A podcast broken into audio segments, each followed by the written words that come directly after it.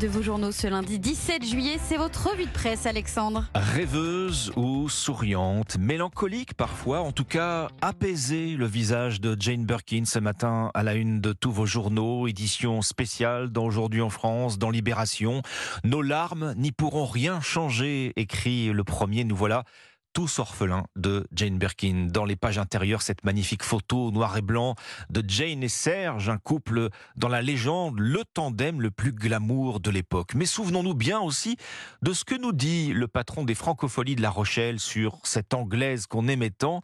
Ce n'est pas Gainsbourg qui a fait Jane Birkin, mais c'est elle qui a en partie fait Gainsbourg.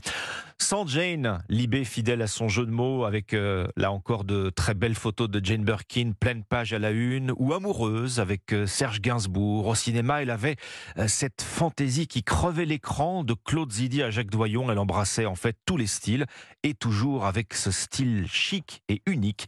C'était Jane Birkin.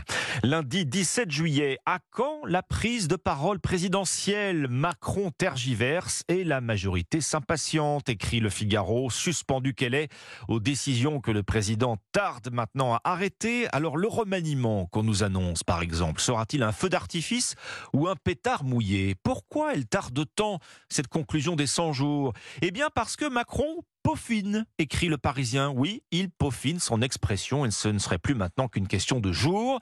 Après les émeutes, en tout cas, voici venir au Parlement le projet de loi d'urgence. Il doit accélérer la reconstruction, Lucas Courtin. Oui, il doit permettre hein, au gouvernement de prendre par ordonnance des mesures d'urbanisme dans le but d'accélérer la reconstruction des bâtiments dégradés ou détruits dans les villes touchées par les récentes émeutes. Un exemple, le texte prévoit le déclenchement immédiat des travaux dès le dépôt de la demande d'autorisation ou encore la suppression de l'obligation de publicité pour les appels d'offres, ce qui permettrait de gagner plusieurs semaines. Alors ce projet de loi d'urgence devrait normalement être adopté cette semaine, mais pas forcément à l'unanimité, puisque l'opposition émet quelques réserves. C'est le cas du sénateur écologiste Guillaume Gontard, qui veut éviter la reconstruction de bâtiments qui ne seraient pas performants au niveau énergétique. Du côté de la France insoumise, la position de vote n'est pas encore définie et la députée LFI Raquel Garrido regrette que la loi traite uniquement sur le matériel et non l'immatériel. Enfin, au Rassemblement national, ce projet de loi d'urgence ne fait pas l'unanimité non plus. Marine Le Pen n'est pas sûre de vouloir voter le texte et donc voir les contribuables français payer la reconstruction. Pour elle, c'est aux émeutiers de payer les dégâts selon le principe du casseur-payeur. Dans cette France pas tout à fait apaisée, le Figaro partage aussi le ras-le-bol des Français face aux activistes écologistes. Le baromètre fiducial Odoxa nous apprend qu'une large majorité de Français désapprouve les méthodes d'action des écologistes radicaux, routes bloquées, œuvres d'art aspergées, occupation ou dégradation de zones agricoles. La canicule, elle écrase l'Europe de chaleur. Dans Aujourd'hui en France, tour d'Europe euh, saisissant hein, de ces touristes français pris au piège du cagnard. Ils passent leurs vacances, en tout cas ils essayent, en Espagne, en Italie ou en Grèce. 36 degrés à Athènes, 38 à Madrid, 42 à Rome. Le rêve de farniente à la plage se transforme en journée interminable à l'hôtel, le nez sous la clim.